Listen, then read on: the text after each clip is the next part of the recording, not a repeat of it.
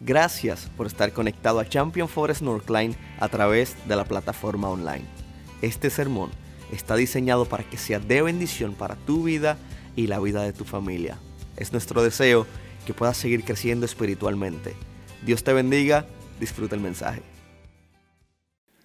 La semana pasada Eliel expuso una situación que creo vos y yo nos vimos reflejados. Y llegó a dos conclusiones, la necesidad de conectarnos y cómo el conectarnos hace que tomemos fuerza y no desistamos y más, confiemos que Dios es tan fiel.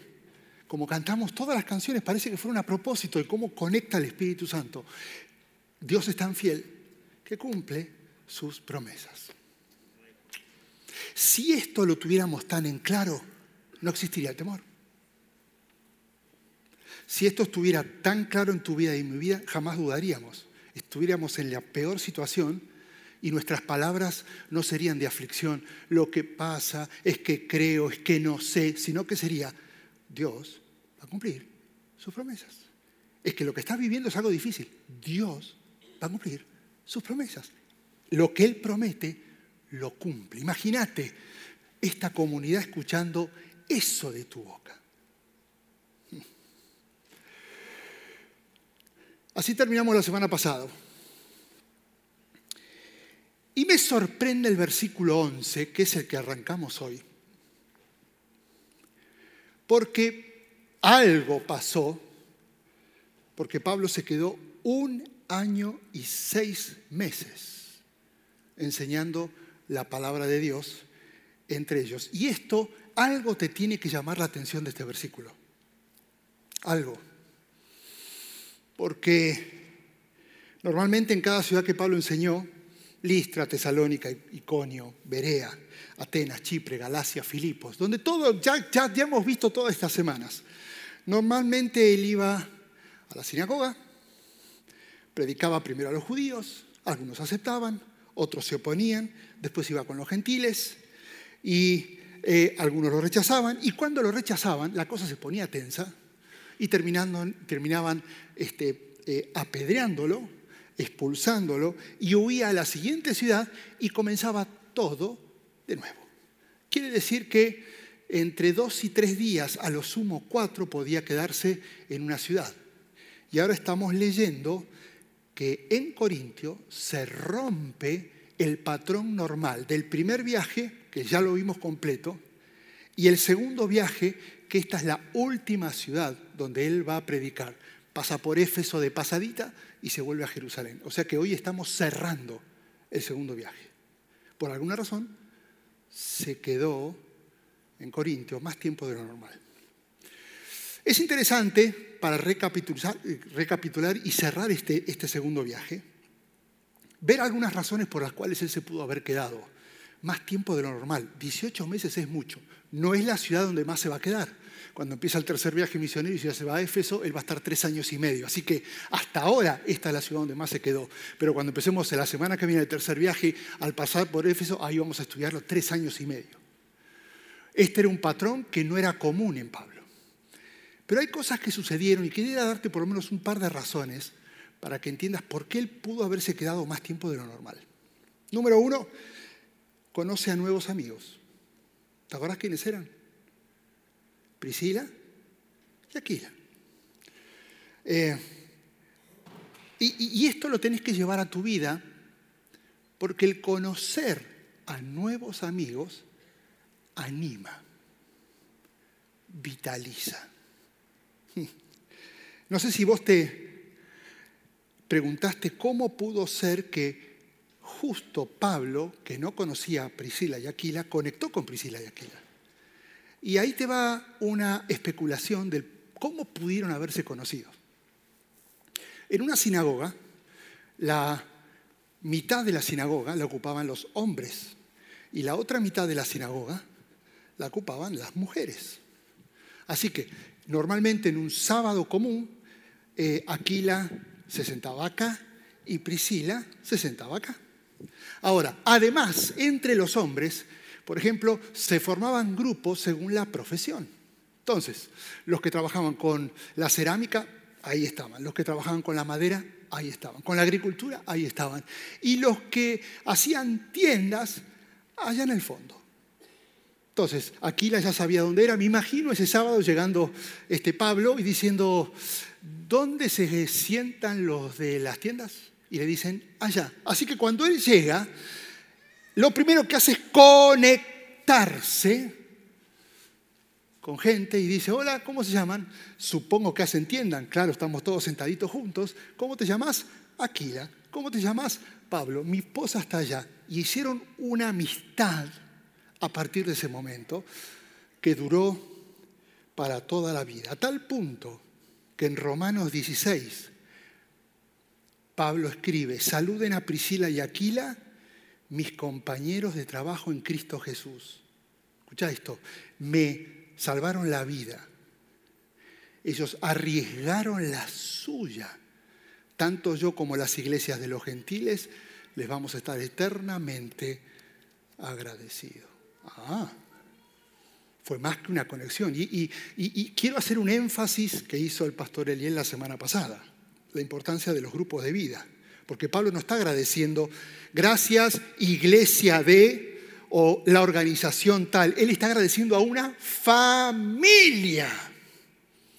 Nunca podés imaginar lo que puede suceder cuando conoces a alguien en grupos pequeños, porque las amistades no se están forjando ahora, ahora está junto a alguien. Las amistades solamente se van a forjar cuando conectas con alguien. Y eso solamente sucede en grupos chicos. Por eso la estrategia de los grupos de vida de los champions del hogar, que están dándole todos los domingos, no es para que tengas más conocimiento teológico es simplemente para que tal vez encuentres a tu Priscila y Aquila, que Dios los puso ahí para que se forjen y se transformen en una amistad para toda la vida. Y ellos van a terminar siendo instrumentos de Dios para que salgas adelante. O para que vos seas la Priscila y Aquila de alguien. Y Dios te use para que la otra persona pueda llegar a decir, por él, por ella, hoy estoy como estoy. Ellos arriesgaron mi vida por mí. Razón número dos, no solamente se encontraron con nuevos amigos, sino que en Corintio se vuelve a encontrar con viejos amigos.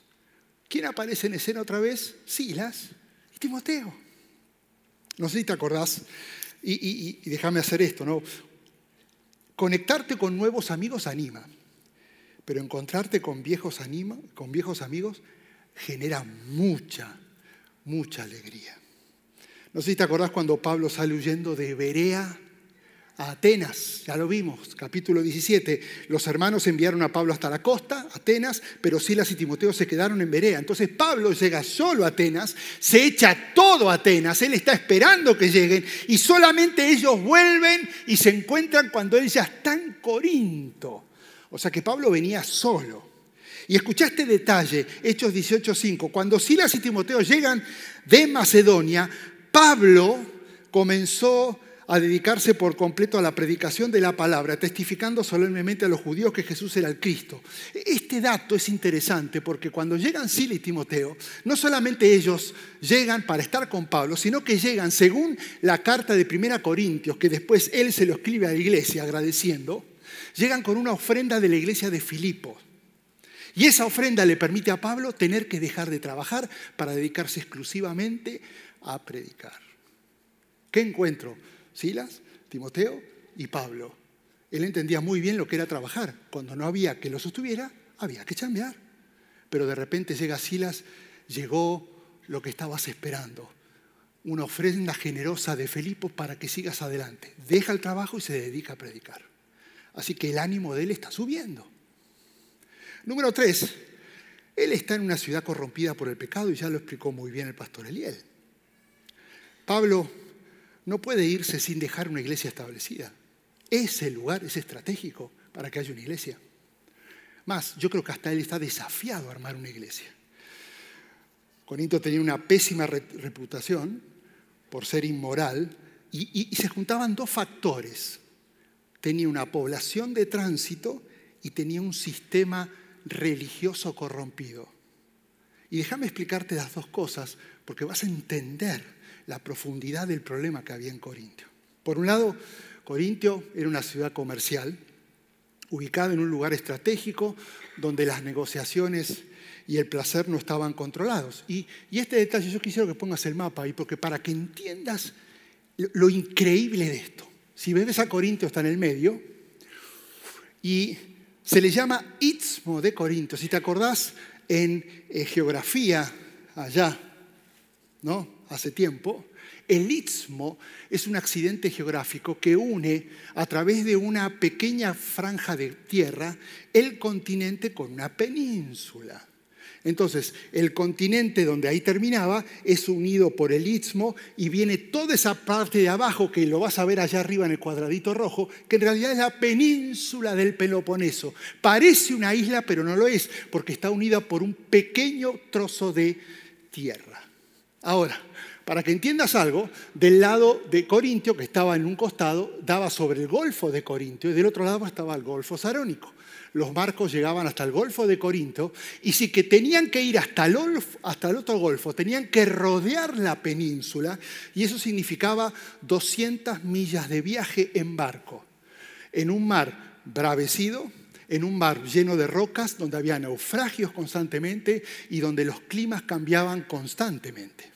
Entonces, en vez de rodear 200 millas, lo que hicieron fue en esa línea roja, en lo más en Corintio, hacer un camino y esclavos con cuerdas subían a una rueda los barcos y empujaban las tres millas y media que unía desde el Golfo de Corintio hasta el Golfo Sarónico, lo más finito. Entonces, mientras los esclavos empujaban y sacaban todas las mercancías, la tripulación se iba a esperar de fiesta en Corinto.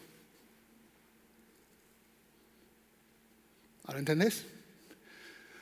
Población de tránsito, un desastre de gente. Y más, me imagino que si decían, este, necesitamos gente para hacer un viaje largo, ellos preguntaban, ¿vamos a pasar por Corinto? Porque por Corinto significaba fiesta, descontrolada, esperando que los esclavos pasen de un lado a otro el barco tirado por cuerdas sobre ruedas, tres millas y media. Además, en las afueras de Corintio, en esta foto también vas a ver, había un monte, eso es Corinto, estaba ese monte, el monte Acrocorinto. Y este monte eh, es, es, conocido porque ahí arriba hay ruinas todavía sobre el templo de Afrodita. Y en ese templo de Afrodita, allí arriba, vivían mil jovencitas llamadas sacerdotisas, que eran esclavas, y su trabajo también para recolectar dinero era todas las noches, te lo vuelvo a repetir, todas las noches, bajar hasta la ciudad a prostituirse con la tripulación que estaba esperando embarcarse mientras los esclavos tiraban el barco de lado a lado.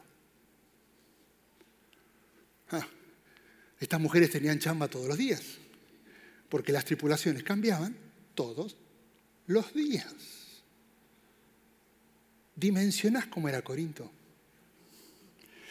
Corintio era un lugar perfecto para la fiesta descontrolada.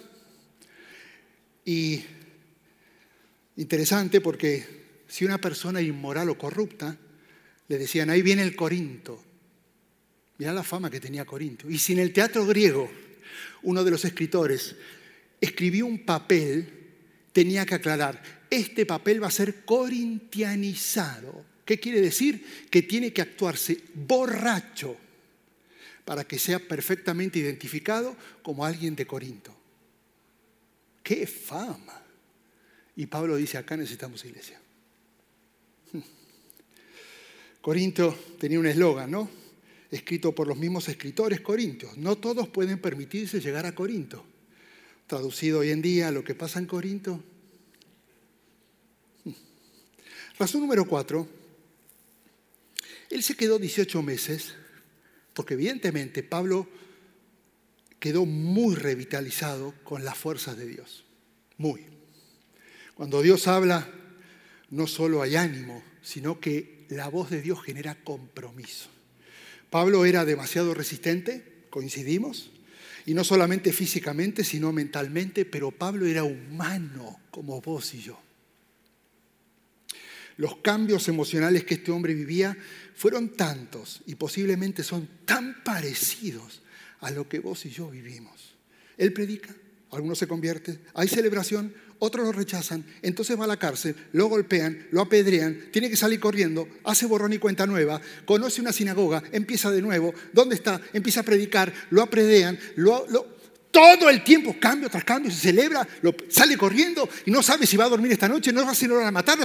Todo el tiempo, cambio tras cambio tras cambio. En Corinto, ya cerrando este segundo viaje misionero, cansado y con pocas fuerzas, porque no es fácil mantener este ritmo. Además, recordad que él estaba solo. Y la soledad, no fuiste diseñado para caminar solo. Justo las dulces palabras del Señor. No temas, sigue hablando y no calles, porque estoy contigo y nadie te atacará para hacerte daño, porque yo tengo mucha gente en esta ciudad. Y, Dios le da un triple booster, hoy que la palabra booster está tan de moda. Siempre estaré contigo te voy a proteger y nunca vas a estar solo. Seguí hablando. Y Pablo entendió esto. Cuando Dios confirma, escucha esto, sus promesas, no te está garantizando una vida fácil, sino una vida bajo su cuidado y su protección. Sus promesas no te dicen, tranquilo, todo te va a salir bien. No, tus promesas es para que confíes que Él está contigo. Pero tenés que pasar en medio de tormentas.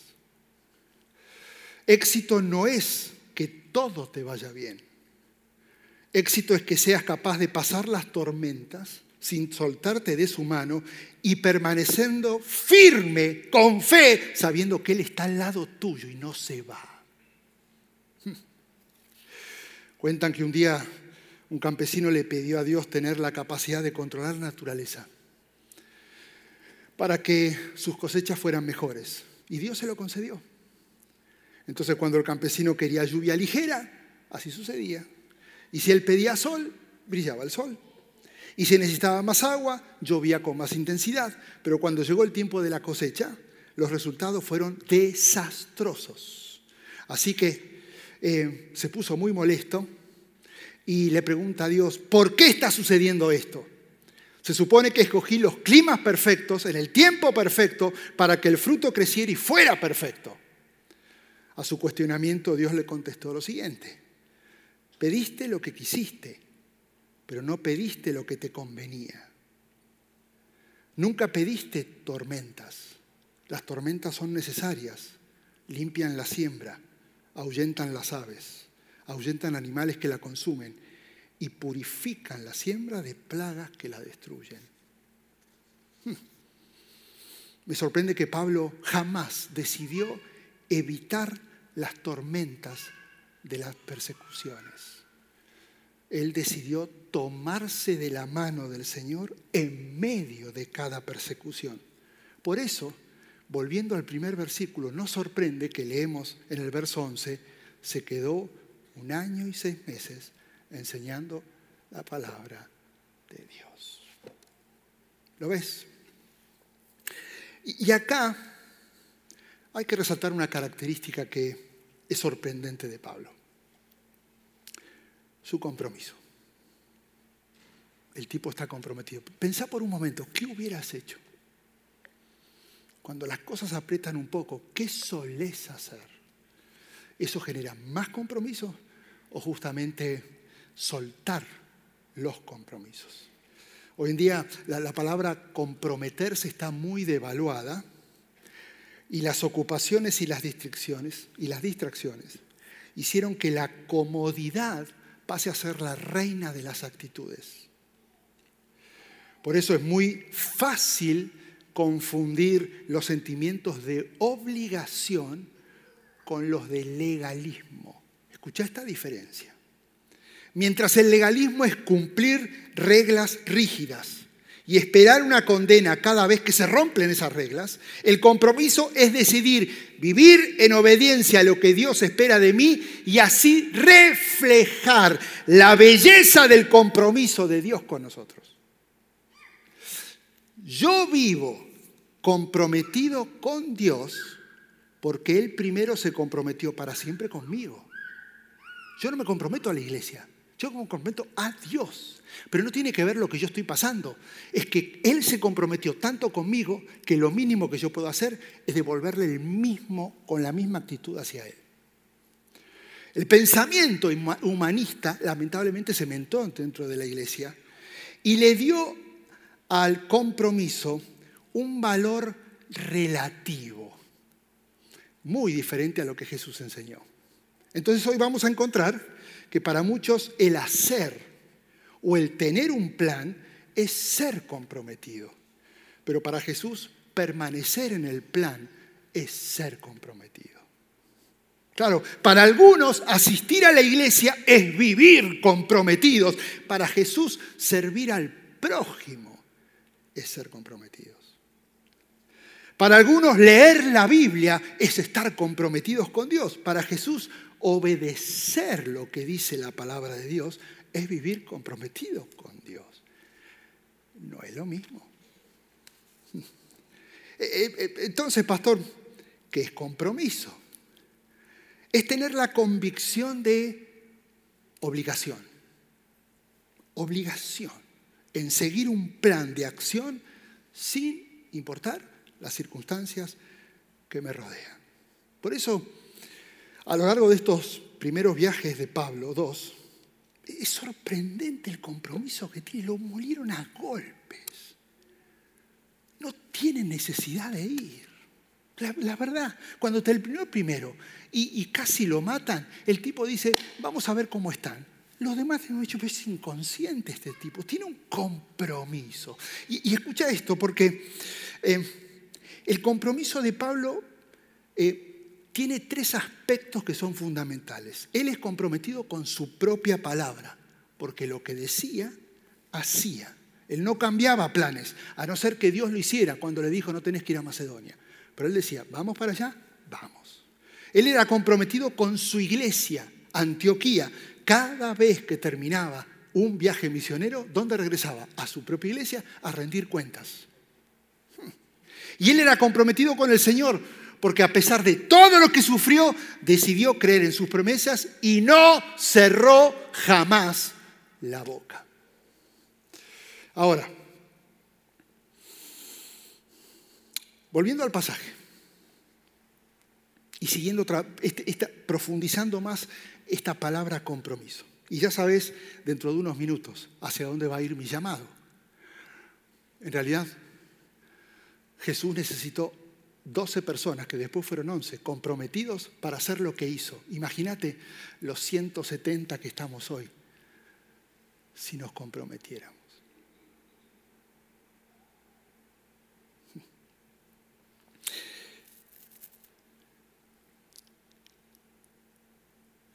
Versículo 12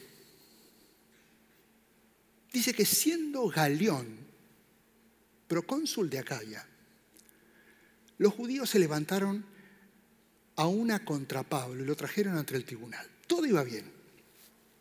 Evidentemente los 18 meses que él estuvo tuvo un corte final y este final tiene que aparecer, tiene que ver con la aparición de Galeón. Digamos que aproximadamente es otoño del año 52 después de Cristo. Este tal Galeón es llamado el nuevo procónsul o gobernador de la provincia de Acaya. Entonces, los judíos, calladitos de los 18 meses, sabían que se venía un cambio y ellos están esperando el momento perfecto para volver a atacar a Pablo, especulando, como sucede hoy, que cuando llega un nuevo político, para tratar de complacer a la gente, él va a hacer lo que el pueblo le pide. Hmm. Entonces, en el momento, te suena conocido, ¿no? Porque política es política desde antes.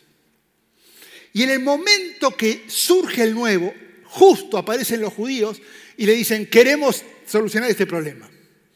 Y llega al versículo 13, este hombre, ya pasaron 18 meses, no lo olvides, persuade a los hombres que adoren a Dios en forma contraria a la ley.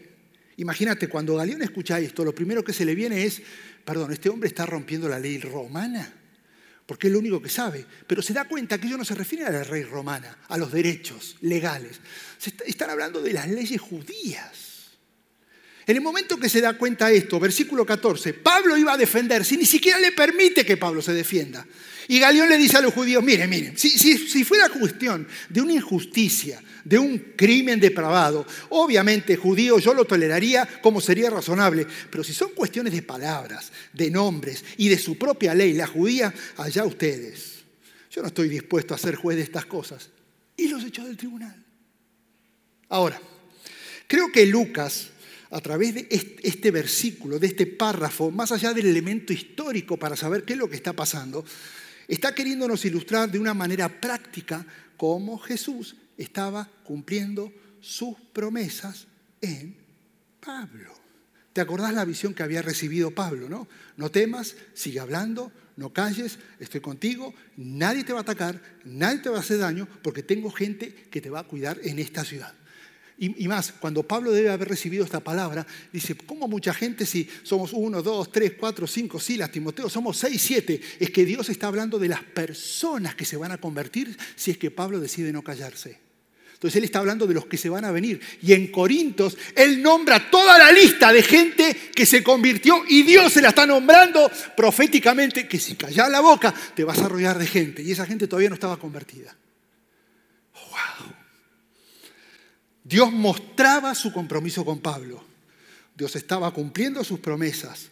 Y ahora Dios permite que Galeón sea el procónsul para protegerlo a Pablo. No sé si te suena el nombre Séneca. Él era un filósofo griego, estoico, y Séneca era hermano de Galeón. Y, y por cierto, los dos nacieron en Córdoba, España, y su padre era español. Ahora, el filósofo Séneca escribe en uno de sus escritos acerca de su hermano Galeón, que ahora es el procónsul que está liberando a Pablo, y dice lo siguiente, no hay en la tierra alguien tan bueno con uno como Galeón lo es con todos. No solamente es bueno, sino que es bondadoso y justo. Qué coincidencia, ¿no? El nuevo procónsul protegiendo a Pablo. Dios confirmando su compromiso con Pablo. No temas, no te calles, te voy a proteger. No temas, abrí la boca. Ahora, después de que Galeón los echa de la sinagoga, esto me volvió loco. Escucha esto. Entonces, agarraron a golpes a Sóstenes.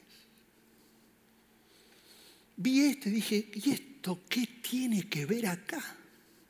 Momento. El oficial de la sinagoga y lo golpearon frente al tribunal. Pablo estaba ahí, Galeón estaba ahí, todos los que estaban ahí en el tribunal, pero Galeón no hizo caso de nada de lo que estaba pasando. Ahora, ¿quién es Sóstenes? Como bien dice la palabra, es el nuevo oficial de la sinagoga. ¿Te acordás qué pasó con el anterior oficial de la sinagoga?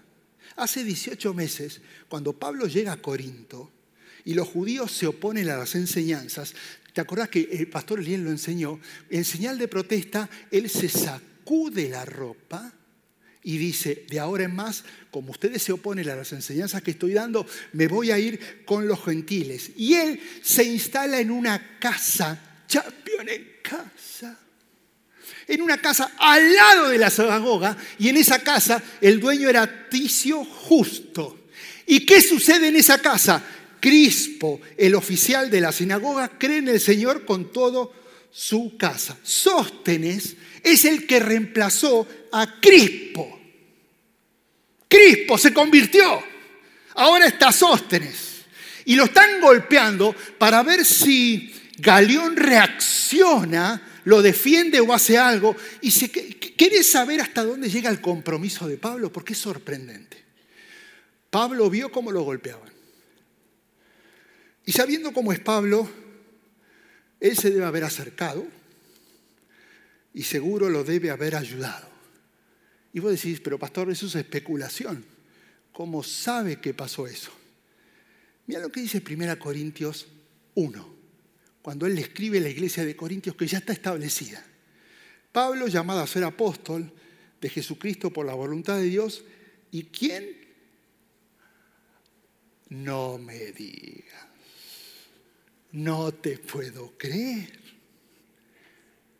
Sóstenes, nuestro Sóstenes se convirtió. Escúchame, no saben cómo detener a Pablo. No lo para nadie.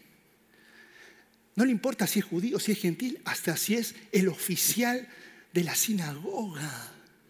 Él habla, el Espíritu Santo convence. Hijo, si tan solo te llevas esto a tu casa hoy, no saben cómo detenerlo. Crispo, el primer oficial convertido y bautizado con su familia. Sóstenes, el segundo oficial convertido y ahora hermano en Cristo. Todos los planes en contra de Pablo fueron fracasando uno por uno. Y Dios estaba comprometido con lo que había prometido a Pablo. En respuesta a ese compromiso, Pablo aprovecha cada oportunidad para predicar del amor de Jesús. No para. El compromiso de Pablo por anunciar las buenas nuevas va aumentando a medida que él va experimentando el compromiso de Dios para cumplir sus promesas. Más las promesas se cumplen, más ese compromiso con Pablo. Más se cumplen las promesas, pero hay persecución y al golpe se hay piedras. No tiene que ver con las circunstancias, tiene que ver con lo que Dios cumple en tu vida eso debería generar mucho más compromiso y es una rueda que no la para nadie. Dios es fiel. Y a su fidelidad nos toca responderle con compromiso, no con exigencias. Dame, quiero, necesito, ya, porque hay silencio. Dios no espera eso. Sí, sí puede hacer lo que quiere. Él lo puede hacer así. Vos pedís, está bien, pero Él lo puede hacer. Él lo que está esperando ante una circunstancia es tu compromiso, no tu petición. Cada persona, qué coincidencia, ¿no? A ver si esto es personal, a lo mejor coincide con tu vida. Cada persona que empieza a tener problemas o dificultades, siempre tres cosas, terminará comprometiendo sus compromisos. Desistís. Pastor, no sirvo más. Tengo un problema en casa. Termino su problema, soluciono el problema y vuelvo a servir. El que tiene conflicto siempre va a comprometer su integridad porque se vuelve vulnerable al pecado. Y el que tiene conflicto normalmente va a comprometer sus pensamientos porque deja de leer la Biblia. Y te olvidas que el único que te hace descansar y te cuida y no va a permitir que te quemes al pasar por fuego es Jesús. Escucha esto. Cuando llega la crisis, uno se olvida de todo lo que necesitaría recordar, porque el enfoque ahora no es Dios, sino la solución de la crisis. Por eso te olvidas de todo. Por eso terminamos rompiendo todos los principios, todos los compromisos, porque Satanás no está detrás de tu servicio. Él lo que está queriendo es que rompas tu compromiso al servir. Por eso Jesús lo dijo bien claro, la mies es mucha y los obreros, y le agregué comprometidos, son pocos. El compromiso es una de las virtudes que siempre va a revelar lo que hay en tu corazón. ¿Querés ver el corazón de alguien? Fíjate en qué está comprometido. Y mientras Charlie y los chicos suben, déjame terminar con esto. E, en el corazón de Pablo me sorprende, había mucho conocimiento. Pero en realidad me sorprende más que había un real compromiso por vivir todo el conocimiento, no solamente saberlo.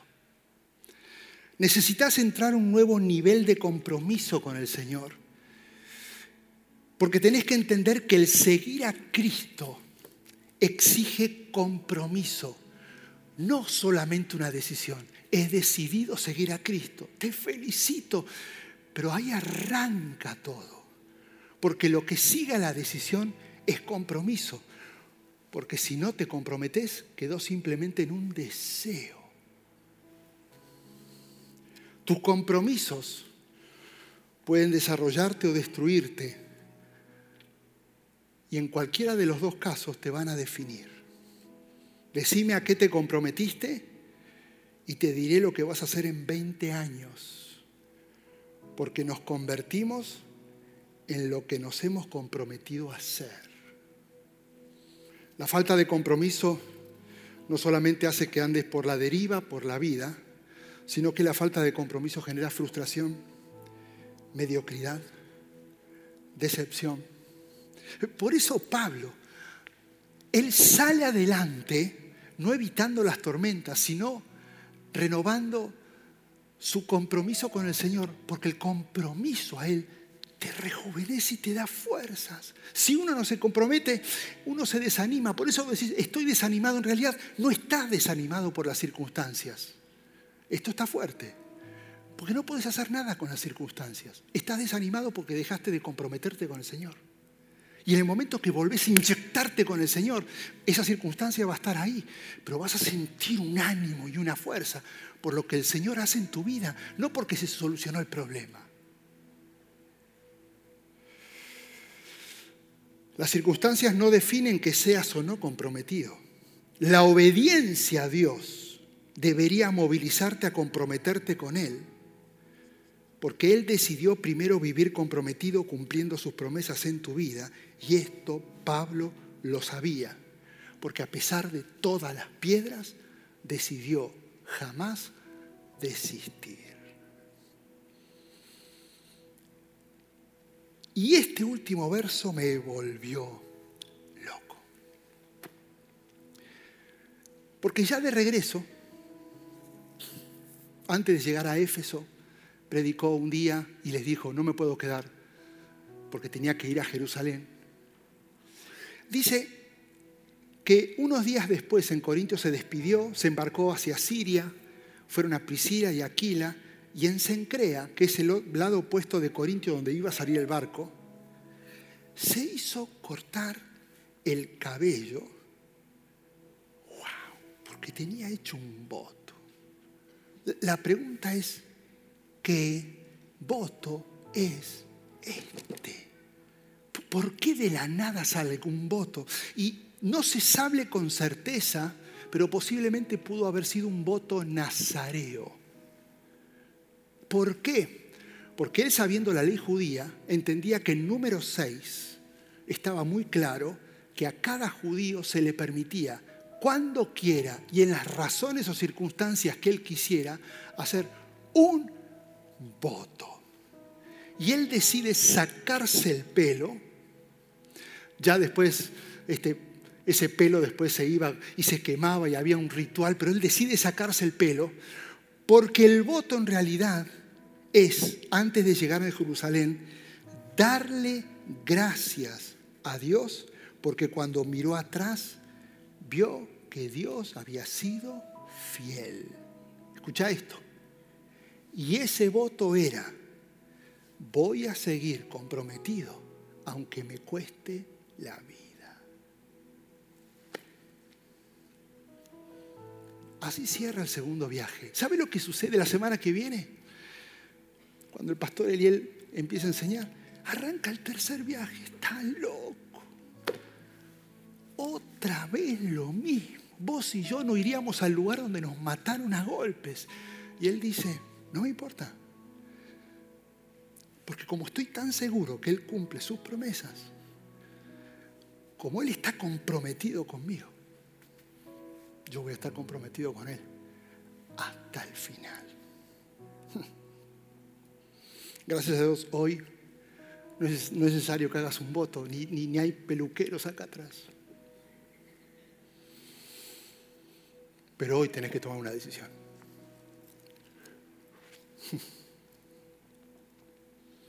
Tenés que mirar para atrás ser agradecido con Dios. Y yo sé que cantamos canciones. Gracias. Y se lo decís de corazón. Y es válido.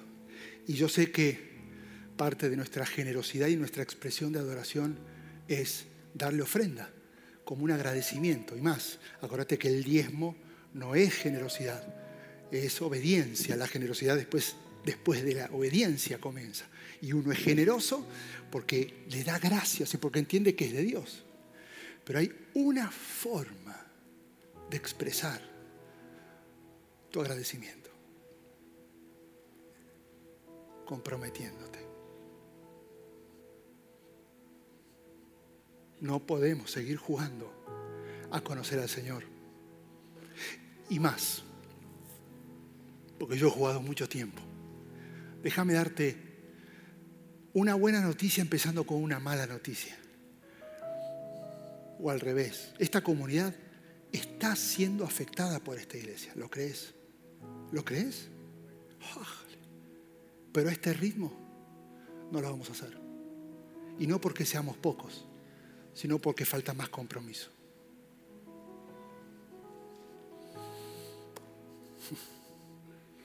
Pastor, es que no puedo por... Y tenés excusas, pero a mí no tenés que comprometerte con la iglesia, es con el Señor, porque con tu compromiso le está diciendo gracias. Hijo, lo menos que puedo hacer, lo menos. Es decir, hasta donde sea, y si tengo que dormir menos, le entro.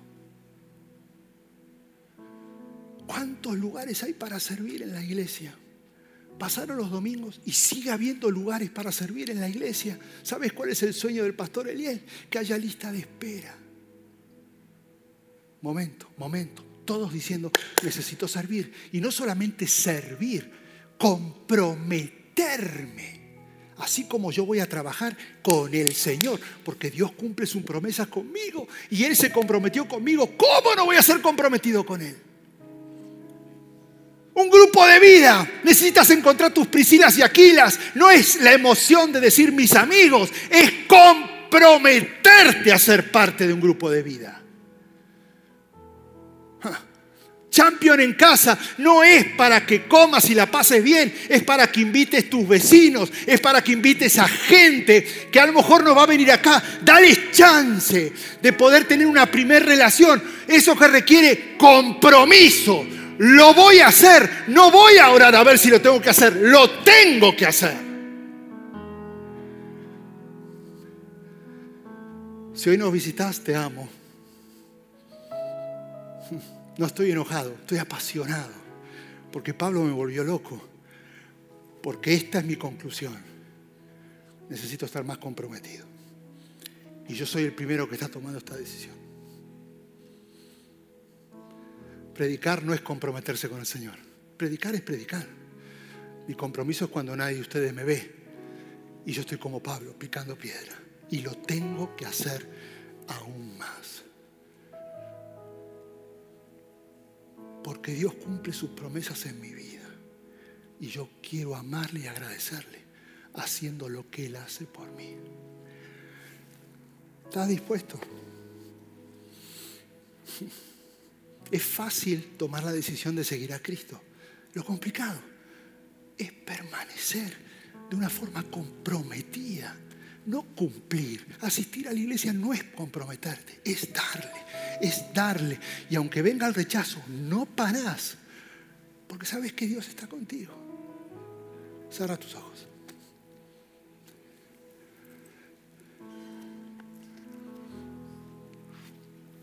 Y yo quiero hacer algo que empezó la semana pasada. Esto es la parte B de lo que maravillosamente empezó el pastor Eliel la semana pasada. Porque la semana pasada el Señor habló de la necesidad de conectarte. Ahora, vos fíjate, es que increíble que a lo mejor tomaste la decisión de conectarte, pero como no te comprometiste, a lo mejor pasó una semana y seguís desconectado. Es que no, eh, no alcanza con tomar la decisión, Ahora tenés que comprometerte a esa decisión. Y si Dios nos puso acá, no es para estar una hora y media los sábados aprendiendo de la palabra. Es mucho más, es mucho más profundo. Te puso acá con un plan, con un propósito. Y lo que Él está esperando es tu compromiso. Porque Él sí cumple sus promesas. Y Él lo que te dijo, lo va a hacer. Ahora está esperando que digas, ¿y vos qué? Y yo quiero que hagamos algo. Mientras Francis viene y canta suavemente esta canción. Acá va a haber gente que va a venir, Álvaro, y vos a ver que va a estar con lápices y con... Si vos ya estás comprometido, gracias. Pero si vos crees que tenés que tener un nuevo paso y dar un paso nuevo, y a lo mejor decís, es que pastor, yo hace un mes que estoy asistiendo, ¿cuál es el problema? Cuando Jesús convirtió a la mujer samaritana, al día le dijo, andá y dale. Así que no tenés que esperar seis meses para comprometerte. Hay muchas formas prácticas de comprometerte. Hay formas que tienen que ver con tu vida personal, a ser obediente en la palabra, a leer la palabra, a tener un momento de adoración.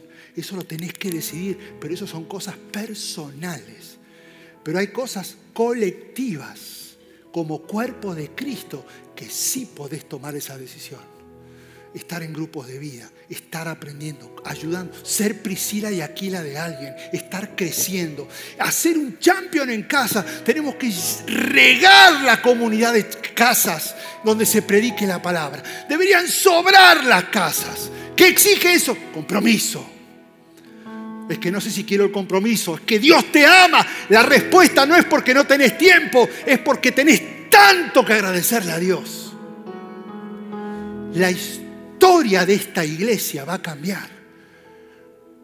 Porque esta iglesia decidió comprometerse en serio con el Señor. Con nosotros hoy. Esperamos que el sermón haya sido de bendición para tu vida y que el Señor haya hablado a tu corazón. Si todavía no has aceptado al Señor Jesús en tu vida, quisiera invitarte a que hagas esta oración junto a mí, la oración más importante que un ser humano puede hacer. Repite después de mí. Señor Jesús, hoy te acepto en mi corazón y te reconozco como mi único y exclusivo Salvador. Escribe mi nombre en el libro de la vida. En el nombre de Jesús. Amén. Nosotros creemos que si hiciste esta oración, vas a poder disfrutar de una eternidad junto a nuestro Padre Celestial en el lugar que ya Él ha preparado para nosotros. Quisiera invitarte a que nos puedas acompañar a Champion Forest Northline. Para más información puedes ir a championforest.org diagonal Northline. Dios te bendiga, te espero la próxima semana.